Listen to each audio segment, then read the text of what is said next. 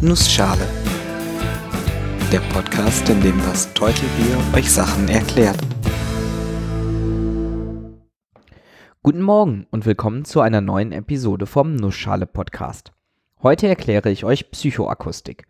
Und weil die Zeit knapp ist, mache ich das in einer Nussschale. Psychoakustik ist ein Thema, das sich Matze über die Webseite gewünscht hat. Das könnt ihr auch machen. Geht auf www.nussschale-podcast.de. Dort gibt es mehrere Felder, wo man einen Themenwunsch eintragen kann. Tragt dazu einfach einen Namen oder einen Fake-Namen eurer Wahl und den Titel des Themas ein und vielleicht mache ich dann irgendwann mal eine Episode dazu. Ich sage direkt vorweg, es kann vermutlich ein bisschen dauern, weil meine Liste mittlerweile sehr, sehr lang ist. Psychoakustik ist gleichzeitig ein Thema, das ich schon länger auf meiner Liste hatte, nämlich ungefähr seit der Episode über Datenkompression. Da hatte ich erklärt, dass man Daten verlustfrei optimieren kann, sodass sie exakt die gleiche Information beinhalten, aber so codiert werden, dass sie kleiner sind als vorher. Ebenfalls erwähnt hatte ich dort, dass es auch verlustbehaftete Verfahren gibt, um Daten zu komprimieren und dass eines der bekanntesten Verfahren, um Musikdateien zu verkleinern, MP3 ist. Die Effekte, die dort genutzt werden, um eine kleinere und objektiv qualitativ schlechtere, aber dennoch subjektiv höher qualitative Audiodatei zu erhalten, stammen zum Großteil aus der Psychoakustik. Deswegen werde ich diesen Anwendungsfall auch im Verlaufe der Episode noch häufiger erwähnen, obwohl es natürlich auch weitere Anwendungsgebiete für psychoakustische Effekte gibt. Aber was ist Psychoakustik überhaupt? Der Name lässt es schon vermuten. Es geht darum, wie wir akustische Geräusche wahrnehmen. Ich hatte schon in mehreren Folgen beschrieben, wie man Schallwellen und damit akustische Signale mathematisch präzise beschreiben und damit rechnen kann. Treffen diese allerdings auf das menschliche Ohr, werden sie auf vielfältige Art und Weise verändert. Das Ohr ist nämlich kein perfektes Aufnahmegerät, sondern ist einigen physikalischen Beschränkungen unterlegen. Das kann bedeuten, dass wir bestimmte Frequenzen gar nicht wahrnehmen oder Töne nur ab einer bestimmten Lautstärke bemerken. Und natürlich passiert im Gehirn mit den Signalen, die aus dem Ohr weitergeleitet werden, noch viel Magie, die aus den einzelnen Nervenimpulsen einen Eindruck von dem vermittelt, was wir hören. Und das zu beschreiben, was wir letztendlich als akustisches Signal wahrnehmen, ist Aufgabe der Psychoakustik. Daran sieht man auch schon das erste große Problem, eine große Schwierigkeit, die man für psychoakustische Untersuchungen überwinden muss. Es geht um eine subjektive Wahrnehmung des Menschen. Diese ist nur sehr schwer in Zahlen zu fassen, insbesondere wenn man das Ganze objektiv und als allgemeingültige Beschreibung haben möchte. Die am häufigsten verwendete Messmethode in der Psychoakustik ist damit die Umfrage. Und ich muss gestehen, von allen Vorlesungsgebieten, die ich in der Unizeit behandelt habe, war die Psychoakustik dasjenige, das am meisten Wert auf saubere Umfragen gelegt hat. Es wird extrem darauf geachtet, dass Versuche so designt werden, dass man alle möglichen Zufälle ausschließt und ein so objektiv wie mögliches Ergebnis bekommt. Eine Versuchsreihe ist mir hängen geblieben, wo man vielen Probanden relativ oft zwei Töne vorspielt. Der Proband muss dann antworten, wie sich die beiden Töne in Bezug auf ein Kriterium unterscheiden.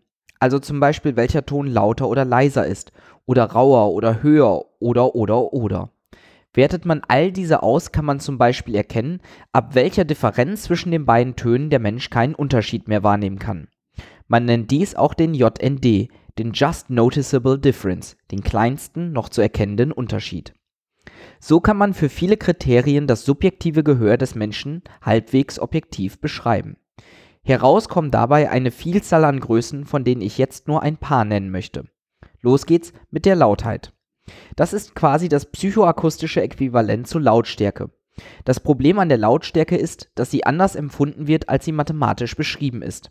Bei der Lautheit wird eine doppelt so laut erscheinende Schallquelle durch eine doppelt so große Zahl beschrieben. Das ist bei der normalen Lautstärke nicht der Fall. Außerdem ist die Lautstärke frequenzabhängig, das heißt wir müssen sie schon von Grund auf anders angeben als einfach durch die Amplitude der Schallwelle.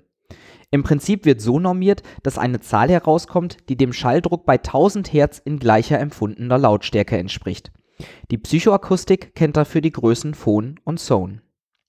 Ein echter Ton besteht oft aus mehreren Sinustönen, die sich überlagern und dafür sorgen, dass durch die Überlagerung spannende Effekte entstehen. Diese können ebenfalls durch neu eingeführte Größen beschrieben werden. Da gibt zum Beispiel die Rauigkeit. Es ist schwer zu beschreiben, aber ein Ton kann mehr oder weniger rau klingen, wenn er auf bestimmte Arten moduliert wird. Weitere Größen sind zum Beispiel die Schärfe oder die Schwankungsstärke, die beschreibt, wie stark man Lautstärke-Schwankungen empfindet. Tja, und dann gibt es noch ein paar weitere kleine Einheiten, die ähnliche akustische Effekte beschreiben. Eine weitere wichtige und verbreitete psychoakustische Einheit ist das Mehl, von Englisch Melody. Diese beschreibt, wie hoch man einen Ton wahrnimmt. Auch diese Skala hat die Eigenschaft, dass eine doppelt so große Zahl für einen doppelt so hoch empfundenen Ton steht. Alle diese Skalen wurden durch zahlreiche Tests mit Versuchspersonen ermittelt und geben im Gegensatz zur mathematischen Beschreibung der Physik einen Einblick darin, wie die Töne bei uns im Hirn ankommen. Die Erkenntnis dieser und vieler weiterer Untersuchungen kann man dann nutzen, um die Verarbeitung von Schallwellen zu modellieren. Gerade wenn man sich anguckt, wie Versuchspersonen auf die zeitliche Abfolge verschiedener Frequenzen in verschiedenen Lautstärken reagieren, kann man faszinierende Effekte beobachten. Einer der nützlichsten davon ist die Maskierung. Bei der Maskierung kann es vorkommen, dass ein Ton einen anderen maskiert, also verdeckt. Wenn ich beispielsweise laute, tieffrequente Töne höre, kann ich nicht gleichzeitig relativ leise Töne im normalen Frequenzbereich wahrnehmen. Solche Effekte sind, wie gesagt, oft durch das Ohr erklärbar. Die Frequenz eines Tones bestimmt, wo im Ohr er aufgenommen wird. Hohe Töne werden am Anfang des Ohres wahrgenommen, tiefere Töne weiter hinten. Sie müssen also erst an den Nervenzellen für höhere Frequenzen vorbei. Dadurch kann es passieren, dass einige Töne Töne anderer Frequenzen verdecken, indem sie die entsprechenden Sensoren quasi lahmlegen. Diese können dann nicht mehr gehört werden.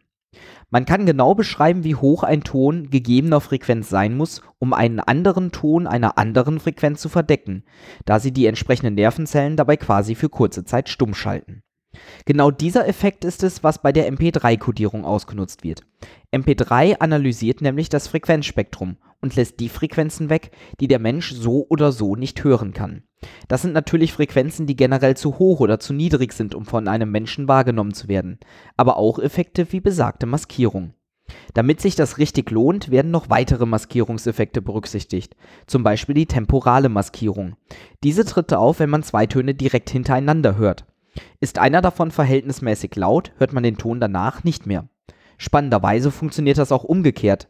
Ein Ton kann einen anderen Ton maskieren, der davor kommt. Auf diese Art und Weise kann man relativ viel Information einfach wegschmeißen, ohne dass man als Mensch eine Veränderung wahrnimmt. Schon praktisch. Ich hoffe, ich konnte euch kurz und knapp erklären, was Psychoakustik ist und wie man die Effekte, die man dort misst, ausnutzen kann. Wenn ihr Fragen, Kommentare oder Themenwünsche habt, schaut doch mal auf der Webseite oder auf Twitter vorbei. Alle Links dazu findet ihr in den Show Notes. Gerne dürft ihr diesen Podcast auch weiterempfehlen und zum Beispiel auf iTunes bewerten. Ich bin das Teutelbier und ich danke euch fürs Zuhören.